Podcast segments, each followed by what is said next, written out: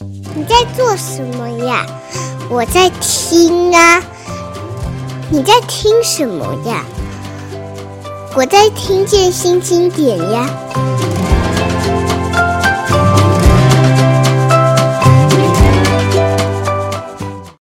听见新经典，我是新经典文化叶美瑶。今天请到的是老朋友有社的出版总编辑韩松林。先让我这个讲几句话，因为松林其实比我太会讲话了。他自己就有一个 podcast，那个如果你觉得我们今天的访问不够好的话，请去他自己的 podcast 总编读书。呃，韩松林在我最初知道他的时候，其实是《时报周刊》杂志的总编辑，副总。嗯，副总。然后等到这个我后来知道他，他已经开了一个超奇特的出版社哦，因为。出版社办公室设在敦化南路，都会被我列为奇怪的对象。他当时是推手，推手文化的办公室就在当年的成品敦南楼上，对不对？对，啊，而且还十楼，而且还有林应景。哦，好，不要炫耀。那呃，现在他是这个写乐出版的，算是共同创办人，也是总编辑嘛。写乐出版是在二零一四年创的，那到现在也有八年了。好，为什么今天会邀韩松林来呢？一，其实他平常出的书跟我是八竿子打不到一块，他都是超级夸张的畅销书，嗯、而且他以华语这个作品为主哦，扣着这个时代的很多重要的议题，不管谈的是黑心建商，不管谈的是艺人像萧敬腾啊、刘若英，或者是他这几年呃有一个是做布洛克嘛，就是在做装潢维修的姥姥，嗯、对哦。总而言之，任何新的题材的开发，你只要去写乐出版，你都可以看得到。他一年出不了多少本书，每一本都是畅销书哦，是平常我眼红的对象。那这种人为什么我们要把他请来听见新经典呢？因为他帮我介绍了一本书，我觉得讲的比我自己讲的还好，我就想说那不行，哪一天一定要让他来，在我们的听见新经典亲自说一说。那是我们今年四月出的一本书，刘子超的《失落的卫星》，一本关于旅游的书。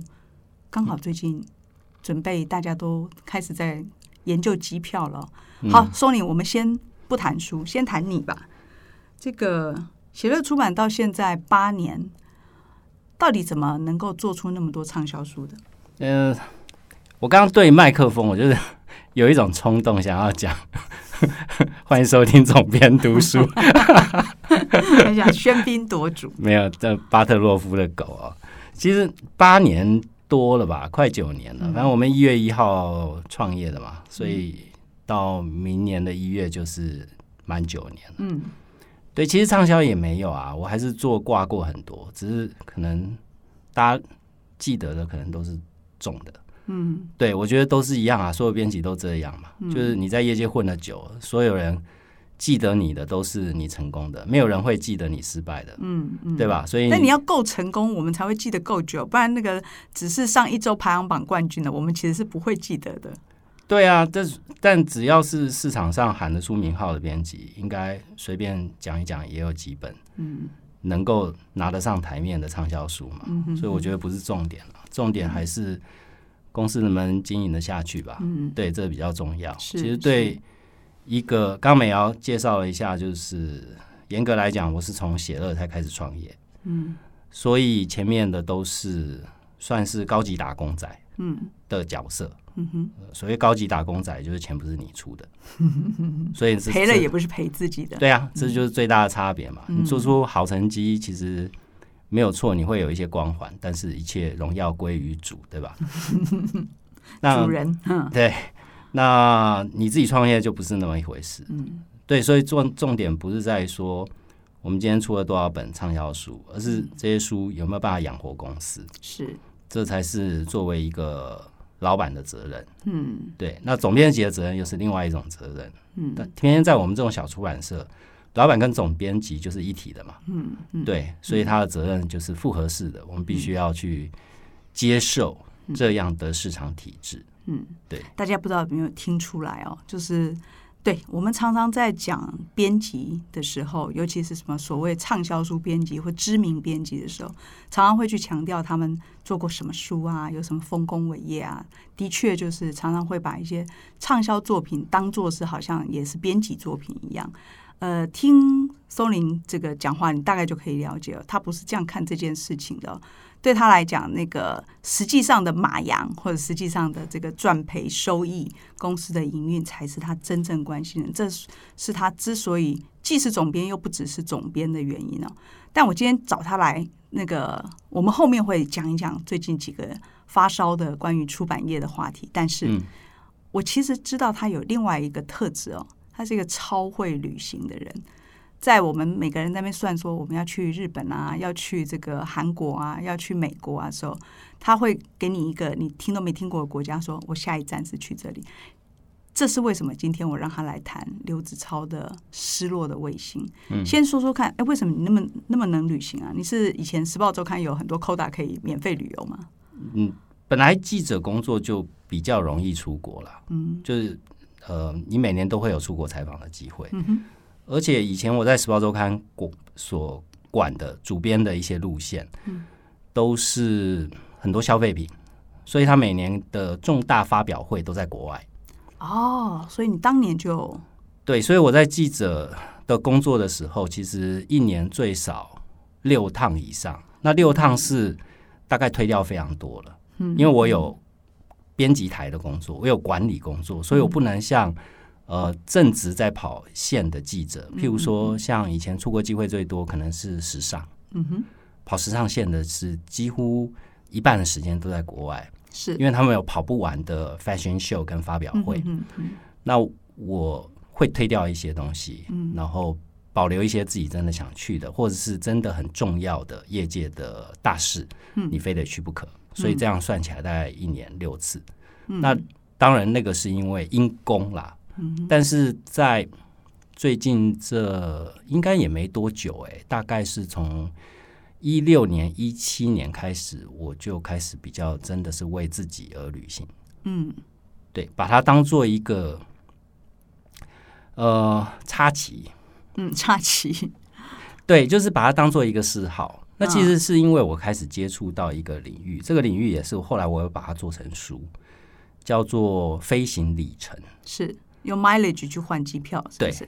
对，对，所以我那时候因为接触到这个领域，我就开始研究。那我那时候还没想啊要出书，嗯，我很多的书其实都是从生活里面来的，就我觉得这件事很好玩，所以我自己投入下去研究。那研究的结果，我觉得哎，好像这里面有非常多的能人异士，所以也许某一个人可以出书。也许某一个题目可以出书，然后去找那个人，嗯、哼或者你碰到某一个人，他就是有出书的潜质，嗯、所以你去跟他谈。嗯，那这一件事导致我开始研究非常多的里程计划。嗯哼，那用那个里程计划有效的降低你出行的成本，对吧？嗯，呃，尤其我们现在年纪大了，就是呃红眼航班基本上是没有办法了，对对，对精神上负荷不了的。对，就是真的是呃，不是你为了要享受什么奢华，所以你去做商务舱，而是不许，体力不许，真的。所以就，但实际上我不可能真金白银的去花那么多钱去买商务舱机票嘛，嗯嗯嗯、对啊，也不允许。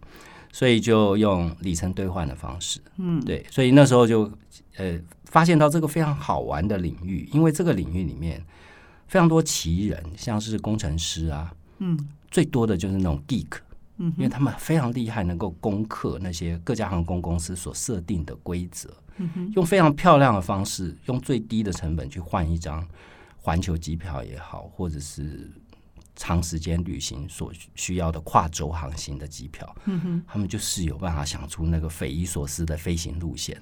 我觉得这件事很有趣，所以我开始研究。对，然后我自己也换，开始换了一些机票。所以有时候是机票带着我去旅行。不是我设定地方，就因为他能够带你这样走，所以你就只好去那里旅行，是这样吗？对，但是我会觉得说，哎，因为你想要去的地方，嗯，大概平常大概都去了吧。我们一般人的选择不外乎也就那些地方。现在就说，嗯，要你去想一个地方去旅行，嗯、你大概一时半刻之间你也想不出来什么地方，呃，非得去的。嗯，哦，突然丢这个问题，就像问你今天晚上要吃什么是一样的，是是吧？是是是，难以选择，难以选择，选择困难。对，所以我觉得后来就变成一个有趣的事情，就是哎，机票能带我去哪里？你因为这样去了哪些你原来没有想过的国家？去以色列，嗯哼，去土耳其，嗯，都是因为这样去的。都可以说是不要钱吗？没有，呃，以色列。那一段不用钱，但是后呃到香港的那一段要自己花钱，但成本就很低嘛。就等于你飞香港，可是事实上去了，就是那个成本。对，后面那一段我用换的。哦，这听起来后面那一段我用。所以你出的那本书是攻略吗？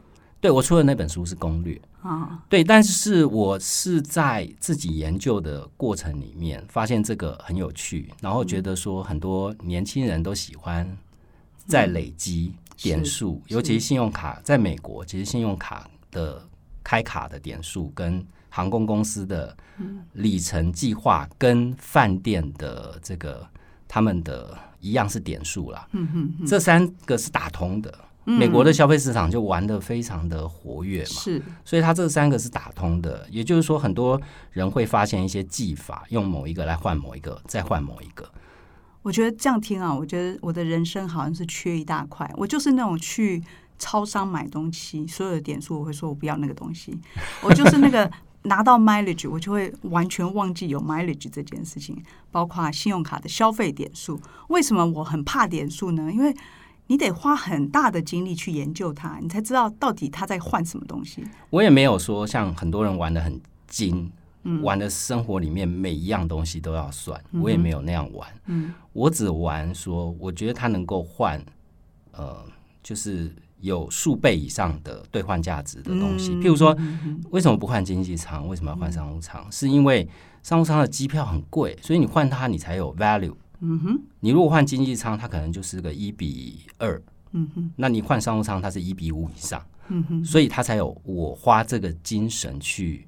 弄那些点数来换这样的一个投资报酬率嘛？是是是，对，要不然我犯不着，嗯、对吧？我就买机票就好了。嗯、如果经济舱不是太贵，是对。那所以用这种方式，呃，像以色列是因为呃，它有一个航空公司的规则，所以因为这个规则呢，所以你可以用相对低的里程数，是因为以色列它未处于。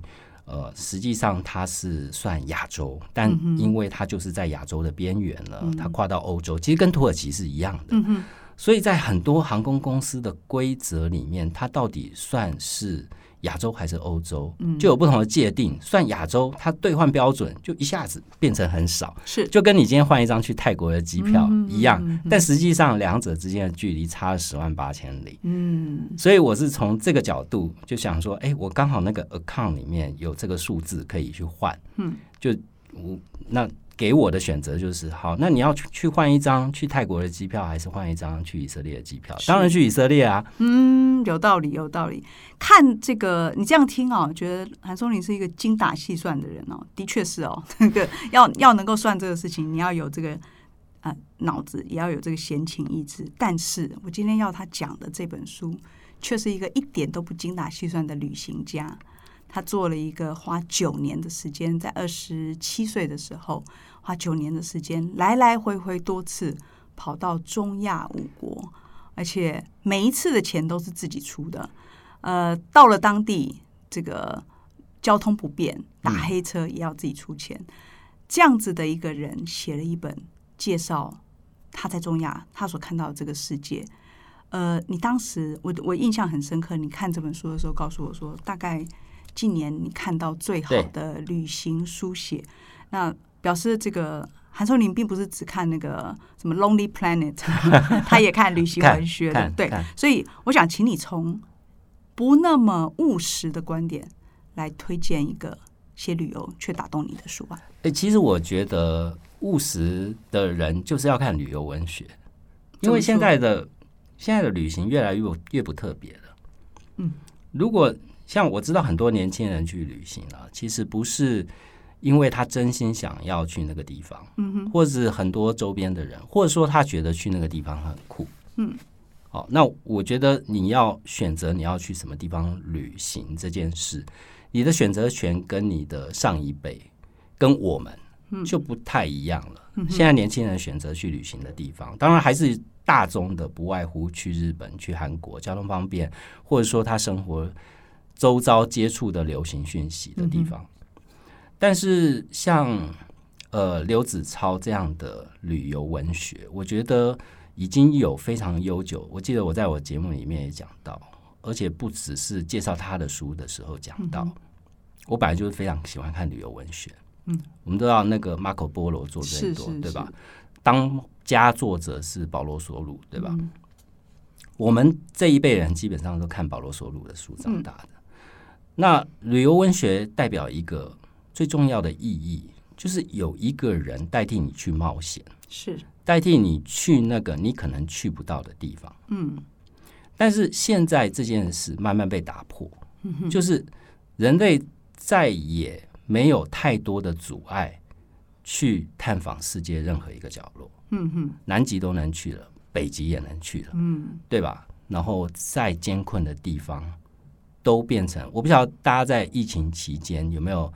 大量的看一些旅行的影片来解，我有，我有，我就有。然后我就发现有一个非常有趣的现象：中国的 YouTuber，呃，他们没有 YT 啦。我的意思是说，中国的这些旅行的视频的创作者，是他们在疫情期间呢，他们回过头来就开始国内的自由行。嗯，但他们呢玩的就。很极端，嗯，他们就刻意去闯那些以前比较没有人去的，譬如说珠峰大本营，嗯，他们就开始走新疆、走西藏，然后去买一台房车，嗯、就是露营的那种车，嗯哼，吃住吃住都在里面的那种车，嗯、然后就开始环游中国，然后因为疫情就红了好几个，嗯，这样的博主吧，嗯，就大 V，就是你其实是看他帮你去那些地方玩，这样吗？对，我觉得旅游文学只是这样的文字的一种体现，它没有画面，但是你用文字的方式带你去是这样的地方。那我为什么喜欢刘子超？是因为他选择的题目基本上就不流俗了。嗯，中亚五国不是一般人会去的地方，没错，不是那么好去的地方。老实讲，为什么我会有一点亲近感？是我一度有考虑。是因为我在搜寻机票的时候，我有看到哈萨克航空哦，然后它的商务舱机票极其便宜，嗯，从呃它的首都叫什么我忘记了，但是哈萨克航空转机到，我记得好像是到东欧的某一个国家，嗯，是非常便宜的，就是三四万块，从呃北京还是哪里？然后飞哈萨克，然后再转机到欧洲，是大概是三四万块的概念，那真的很便宜，很便宜。对，但你要有一点勇气啦，因为它飞机都比较旧。那我觉得，那从猎奇的角度来讲，是一个你知道。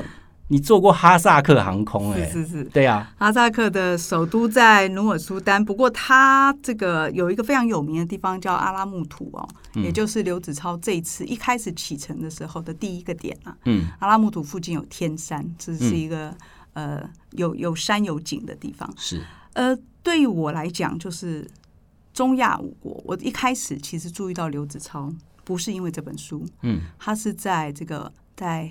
午夜降临前抵达，他写的是中欧，嗯，欧洲，但是是中欧，也是比较少人去的，一块欧洲的地方。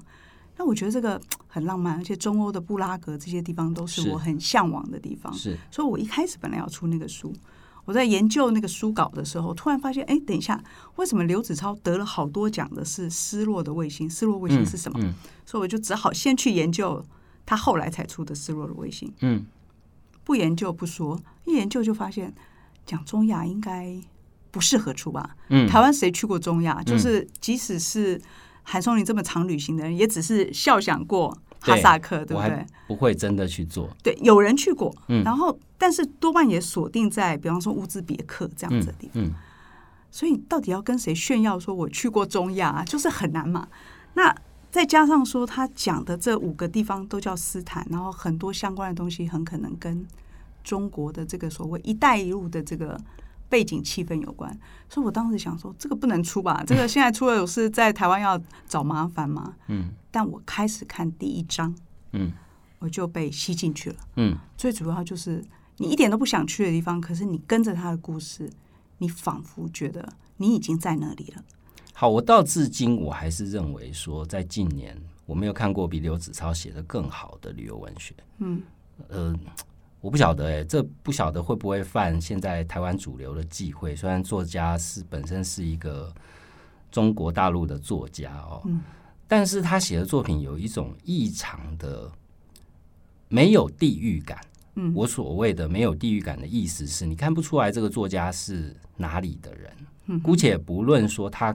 因为中国跟中亚五国之间长期以来的历史跟边境交壤，哦，这样的历史渊源，它里面书里面自然会写到，在中国跟中亚五国同时间都有一个俄罗斯爸爸、苏联爸爸这样的情节，你可能从这个部分可以看得出来一些端倪。除此之外。嗯，其实你要说他是欧美任何一个知名的旅游文学作家，我都信。嗯，因为他文笔真的太好了，就是他真的能够用文字带你进入一个光怪陆离的，呃，有点超脱、超现实的一个场景。嗯嗯，你看他书里面描述他进入到一个中亚的都市，嗯，然后当地的。当地的人带他去当地的夜生活，嗯哼，对吧？然后看到 看到土豪往空中撒钞票，对对，台上是跳脱衣舞的，是是，我觉得他完全有那个能力去勾勒出一个呃用文字建构的一个场景跟情境，这这在现在是越来越难得的一种技能，嗯嗯，你不要说在旅游文学这么小众的领域里面了，在。我想在大众文学也越来越不容易，对，是也也越来越不容易。呃，我其实是看了这个呃失落的卫星，后来跟刘子超当然也联络上了，因为我们要出他的书，在过程里面跟他说有几个用词我们要改成台湾比较习惯的用词，嗯、他说没有问题。在跟他聊的时候，才意识到说他原来是想写小说的。嗯，他年轻的时候，他其实念的是中文系，嗯、他年轻的时候想做的事情是写小说，但是，是呃他也写过诗，也得过奖。嗯嗯，但是他很快，这个是一个我觉得写作者很好的自觉。他很快发现他的人生经验不足以写成小说，他没有足够的故事。哎，我觉得小说真的是一个怪兽。哎，就是你看那个呃，那个非常知名的主厨，呃，已经过世的那一位波登啊，波登，波登，安东尼，开始是写小说的，是是是是是，对啊，就是你就不你就不。怀疑说，为什么他的散文会写的这么好？嗯哼哼，他是练过的嘛？因为因为阅读让他练习。对，至于写一本小说来讲，他写散文，尤其像写出房机密档案这种事情，对他来讲应该就小菜一碟。嗯哼哼，对呀，对呀，这很合理。就是说，他们在描述的时候，都动用了他们从小说里面学到的观察也好，侧写也好。呃，刘子超说，这个他人生故事太少了。嗯。他小时候是在北京长大的，嗯，然后甚至于是那个改革开放前的北京，这是为什么他会想去中亚的原因，嗯，因为他看到了那个当时这个很多国旗在中亚就落下来，因为整整个苏联瓦解了嘛，是。苏联瓦解了以后，包括东欧的这个围墙倒下来，嗯，就柏林围墙倒下来，这整个局面的改变就在他小时候，嗯，但他去中亚是为了看说。当一个大国的笼罩在这个地方的大国的力量去掉之后，这些地方的人变成什么样？嗯，他为什么会好奇？因为他自己的国家，他自己的城市也曾经是那样的气氛。嗯嗯，所以他其实是去见证，就是那他们发生了什么，我发生了什么。嗯，不，这是题外话。我们刚刚讲到说他想写小说。嗯，我在《失落的卫星》里面看到非常多他讲人。嗯，我们去旅行。真的不会碰到这么多人，他这个包括你刚刚讲在酒店里面撒钱的土豪，嗯嗯，包括这个丈夫去了俄罗斯打黑工再也不回来的女性，对，年轻人在路上想学中文，嗯，拉着他说：“哥，你能不能教我？”那个男生叫幸运啊，嗯。啊，甚至于在黑呃，在这个乌兹别克的里海，对不起，嗯看到在那边补做做捕虫生意的中国人，嗯他跟人家聊上，然后把人家相关的故事。我知道，我知道那一段。对，就是我我不知道你看这个旅行文学里面会有出现这么多人吗？我甚至有时候怀疑说，是啊，保罗索鲁的作品，啊、保罗索鲁的作品都是人啊，对啊，因为他们必须透过呃，我觉得接触接触跟你生活不一样的元素，才是旅游文学最好看的地方。为什么大家要阅读旅游文学？嗯，要不然就是像你一开始讲，就是。就看 Lonely Planet 就好了，旅游指南就可以了。是是，事实上，旅游指南对于一个旅行者来讲，呃，不是说你看这个就好，或是看这个可以不看那个，其实都是必须要看的。我自己在旅行的时之前，我做旅行规划，我要去一个国家，我是两种都会看的。我基本上会看，应该是说三种，一种是像旅游文学，但旅游文学不见得每个地方都会有。这是因为旅游文学，呃，你难道不觉得说最近这几年真的越来越少了？是一方面能够写的跟愿意写的作家越来越少了，嗯、然后题材也越来越少。但起码你可以看两个，第一个是历史，历史相关的，嗯、譬如说你要去，像我去伊斯坦堡。我看了三本跟伊斯坦堡有关的，嗯，土耳其的伊斯坦堡是非常历史悠久的古城，是是，所以你你看这个你会好过于光看 Lonely Planet，嗯，因为他告诉你的只有你怎么去而已，嗯哼哼，对，所以你看了你才知道你在那边的时候你要去哪里去看什么，嗯、跟去到那边看的前因后果，因为你听当地的导游。跟你去讲故事，永远都是非常片面，因为他只有十分钟、二十分钟，带你走一圈，看那个东西。我觉得看只是眼睛看到，嗯，重点是你对于眼睛看到东西的背后的故事，你到底知不知道？如果知道，最后的这个亲眼所见会让你感动，嗯，那你会觉得我这么遥远的跑这一趟，真的一切都值得，嗯嗯，对。那我觉得刘子超他其实是在做这一件事，我觉得刚好你刚刚讲的那一个，可以恰恰去说明他为什么这么渴望的去看这些不是一般热门的旅游地点，去针对这个地方作为题材去写这样的作品出来。我觉得他也在建构属于他们这一代的故事。嗯，因为呃，可以想象比他在更高一代的、长一代的，中国大陆的这些能够写旅行文学的作家，呃，他们有他们自己大江大海的那一面，是他们有自己他们的历史堆积，他们可能是大江大海。但是刘子韬这一辈，中国是相对稳定的状况。嗯嗯，我觉得他可能很也很欠缺。嗯哼，如果他期望有一些波涛的话，其实在他生长的。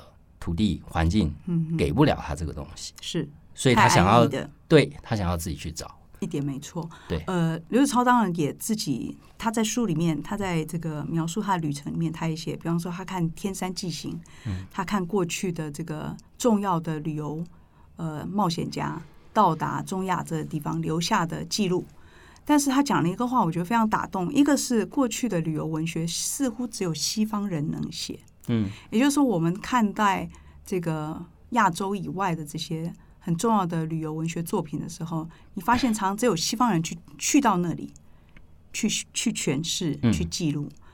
可是他们毕竟就是西方人，嗯，他们带着他们的眼光、嗯，感受性、美学。那刘子超想做的事情，正是过去百年前的人到天山。跟他这一代的人会看到什么不同的东西？这是第一个是现代性，嗯、第二个是属于他的东方的这个感性。嗯，他看到一个在呃里海的这个嗯待了七年吧，这个叫咸海王，嗯、因为那个海是一个咸海，嗯、现在已经整个缩的到过去可能有一百公里都已经缩掉的这个海海海的面积，因为改做经济作物棉花。嗯。整个呃河川都已经改道了，是。整个大地都已经枯竭了。他好不容易搭着黑车穿越这近百公里的地方，到了那地方，看到有人在那边挖虫。嗯，然后他们所有的那些人是当地人，他们告诉他说：“我们的老板是中国人。”嗯，他去见到那个人，发现他像疯子一样，嗯，就是整个人其实是碰到人来就开始讲话，嗯，仿佛这个是要把过去的沉默的多日，甚至于一年的话都讲完。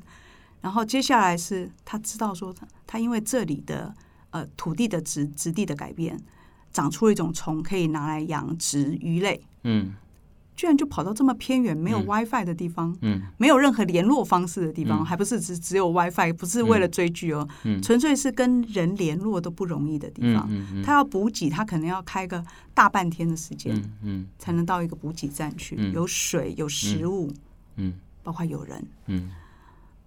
他在看到那个人的时候，他触动他的是这个经济的繁荣之下，那个人求生存变成什么个模样？嗯，这这种故事在当然在旅游文学，可能前人也写了很多。嗯，可是从他这个，他是三十岁不到跑去嗯记录见证这些事情。嗯，你读起来真的很有现代感，而不是在读一个经典旅游文学的气氛而已。嗯，我不知道你怎么看这一段故事。你你如果。常看旅游文学大家，譬如说像保罗·索鲁，你就会看得到，呃，保罗·索鲁之所以好卖，不外乎就是我常常会笑笑，觉得说又又开始在攀关系了。嗯，就他很爱，他很爱去白显。嗯，我当然这不是负负面啦，我很喜欢他的作品啦，但他的确他的文字里面，他很喜欢写这个地方，然后。哪一个文学大家？嗯，然后特别是跟他曾经有过一些往来的，嗯哼，好，那我觉得这就是你刚刚讲到的，就是属于西方世界他们的旅游文学的一个切入角度。嗯，呃，其实更明显的是，他们看待事物很多是带着殖民者的角度。嗯。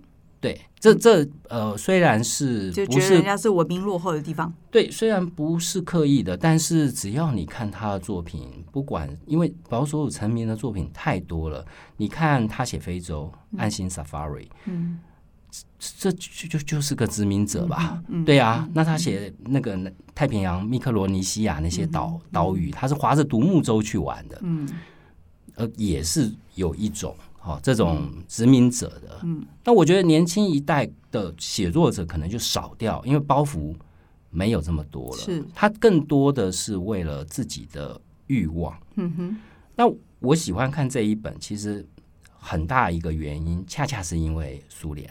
嗯，你给我看书稿的时候，刚好也就是乌俄战争对这一段期间，所以我觉得很有既视感。是，呃，事实上，台湾人对于俄罗斯。基本上是一知半解了。嗯，我们只认识普丁。对，我们了不起，知道 到蒋经蒋经国讲他的夫人到他的小孩，是大概了不起，跟跟台湾人之间的关系了不起如此啊。然后，所以呃，当苏联变成俄罗斯这件事情，在台湾的不管是教育体制或者是文化传播，嗯嗯，相关的书籍。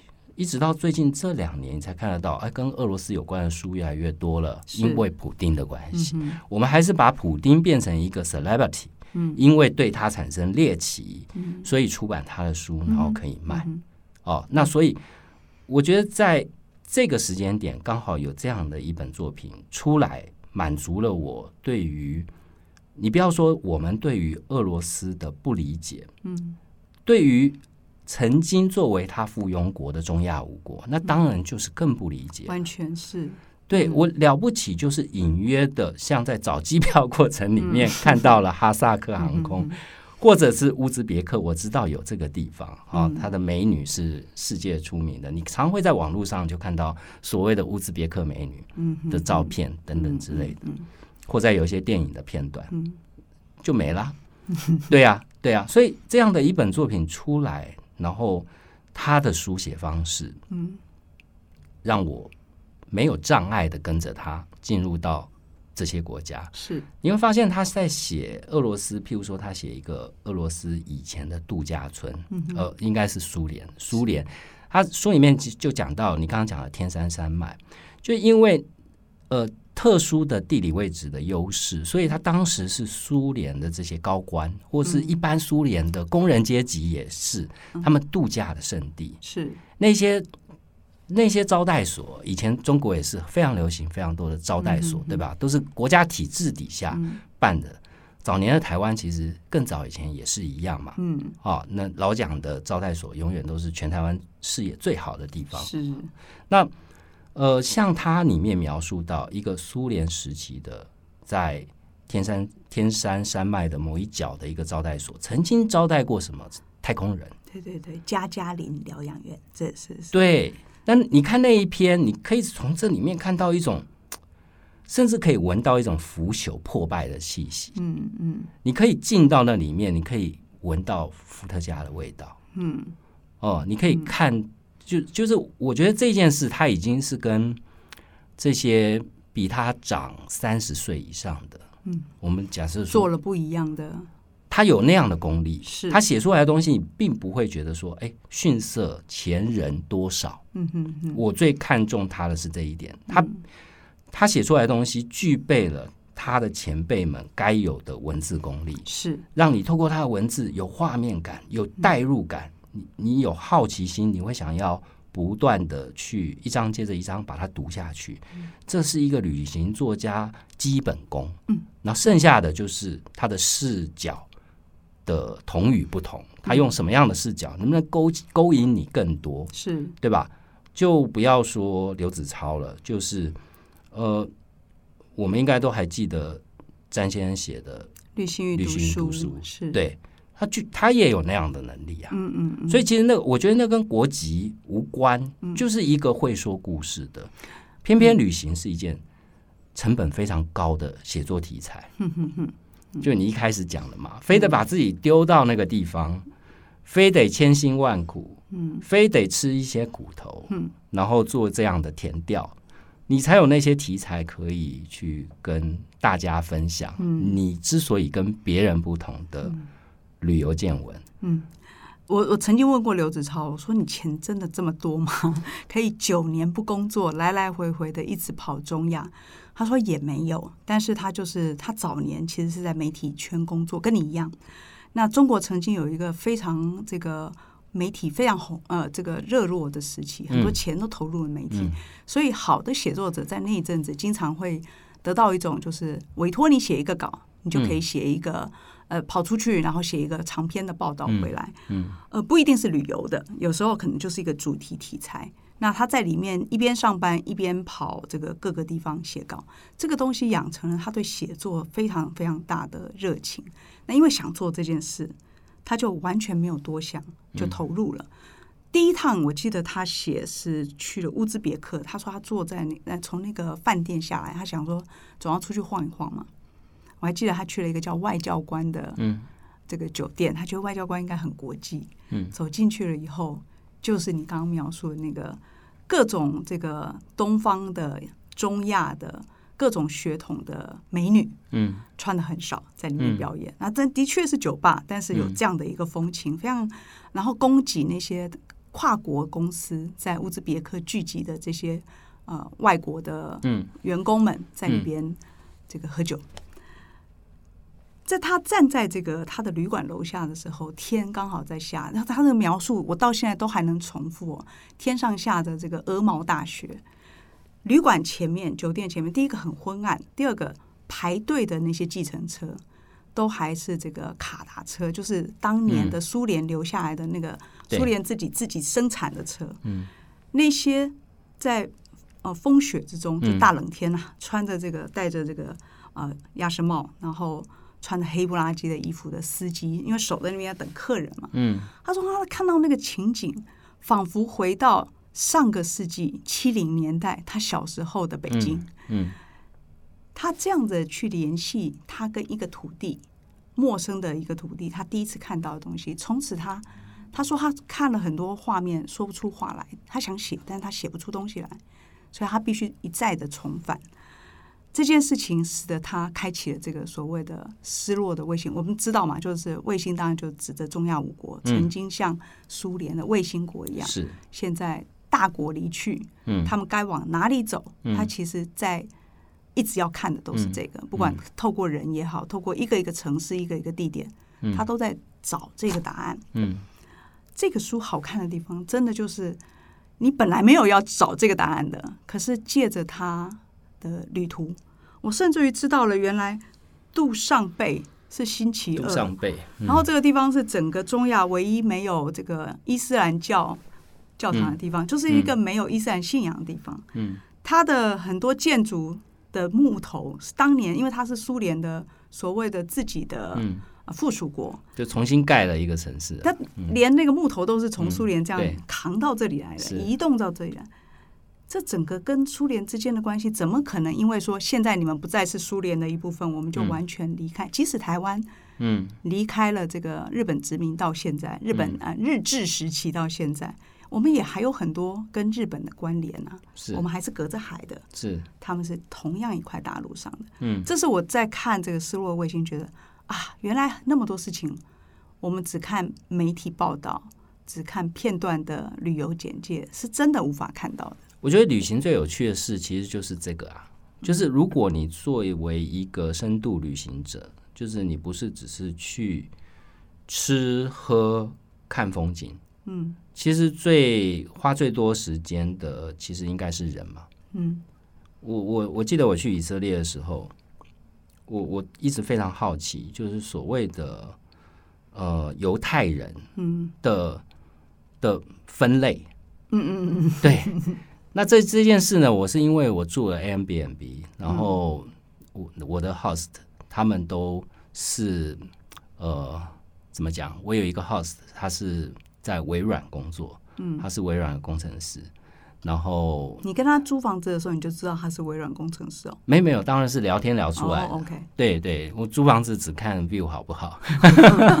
share 一个房间，OK 啊。然后呃，因为以色列的物价很高，饭店非常贵，嗯、所以还不如 Airbnb 找一个。你不要找太，你要求说我一定要独立一个，嗯、你可以接受说有房东在，那那个房价就可以高品质但有效的降低。嗯、那这是一个 tips，但。因为这样，我就跟他聊，才知道说，哦，原来犹太人就是所谓的我们看到，我们都以为犹太人都长那样，是穿黑色衣服啊，戴个帽子。那么知道虔诚犹太人跟世俗犹太人各占人口比例的多少？其实虔诚的大概也只占 ten percent 吧。嗯，绝大部分都是世俗犹太人。嗯，但是虔诚犹太人在以色列的政治话语权非常的大。哦，对，然后它又是一个多党政治的国家，嗯、所以就是十趴可以左右政权的。嗯，那你就你就可以从这些小故事里面就会看到说，哎，好像我的国家也是这样，就是里面一定会有一些触类旁通的地方、嗯、啊。然后你你去到一个你可能不是你预期出发的地方，嗯、然后因为你认识那些不是你预期认识的人，嗯，嗯像我在特拉维夫接待我的 host 是一对 lesbian，嗯。然后我不得不说啊，Airbnb 你选择那个呃 lesbian 的或者是 gay 群体的他们的房子是最好的选择，他们品味超好，房子又超干净，然后又大方，就是冰箱打开，all you can eat，all you can drink，然后他们房子的装修都非常的有品味，然后这个哦，这太重要了，对，其中一位是艺术家，另外一位是 marketing。然后我们聊天，他就问我，就大家都要自我介绍，然后我就介绍我说我我们是亚洲第一个哈可以可以结婚的地方，嗯，同性可以结婚的地方，哇，他们马上就把台湾列为你知道 友好国家，以后以后以后必访的国家之一。然后我们后来还交换食谱，那我觉得这呃，我我因为交换食谱是因为我问他一道以色列的家常料理，叫叫 shashuka。然后是鸡蛋跟番茄的料理，我因为在纪录片里面看到番茄炒蛋吗？对，我就问他，我说这个你们这个食谱是怎么来？因为我就说，我就跟他们解释说，中国文化或台湾文化里面也有一道菜叫番茄炒蛋，嗯，就是番茄跟蛋的料理，那也是跟你们一样是家常料理，就是每一个家庭都会做，每一个妈妈都有自己做番茄炒蛋的方法。嗯，那我就跟他们在交流这件事，然后他们就告诉我说：“哎，我我后来我自己去了一家店，就问他们说，他们问我去哪一家吃，我跟他们讲了，结果他们说：嗯啊，tourist，观光客才去。OK，所以他们就寄给我他们的食谱，他们推荐的食谱。”非常多元的做法，不是你想象中只有红色的，他们还有青酱。啊，对，所以他们，我我的意思是说，旅行深所谓深度旅行最有意思的地方就是认识人，没错。然后这些人是不会出现在你的人生轨迹当中的。那我觉得刘子超或者是这一些呃专业的旅游文学的作家们，嗯，我所谓的就是 qualified 的在。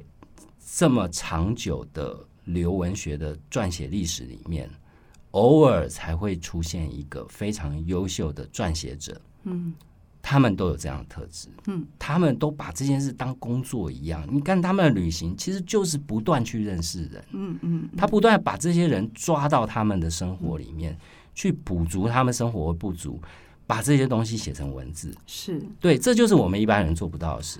张永志先生当年出这个《旅行与读书》的时候，呃，新书发表会第一场就跟我们解释“旅行”这个字，在原来的那个语义里面，其实就是苦行，就是酷刑。嗯、所以，其实旅行如果带有这个意识的话，那你可以得到的就是超越，就其实有时候甚至于是超越阅读的嘛，因为旅行其实是一种阅读。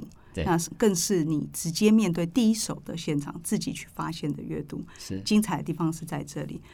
呃，其实今天本来想要请这个韩松林最后来谈这个舒适的 大打折哦，但是我觉得我们其实还是不要谈这个问题。对对对，谈旅行多好，对不对？对呀，书书怎么被贱卖，我们就算了。一本好书好不容易出来，我们就鼓励大家去读就好了。你用多少钱买到，我们不要在意好了。对啊，我们就准备等着那个。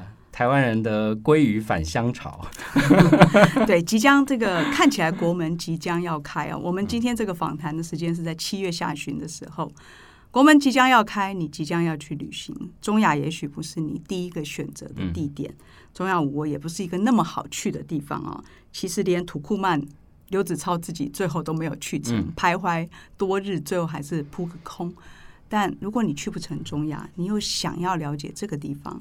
失落的卫星是我跟韩松林今天介绍的这本书，非常推荐你去看。对，谢谢松林，不会失望的。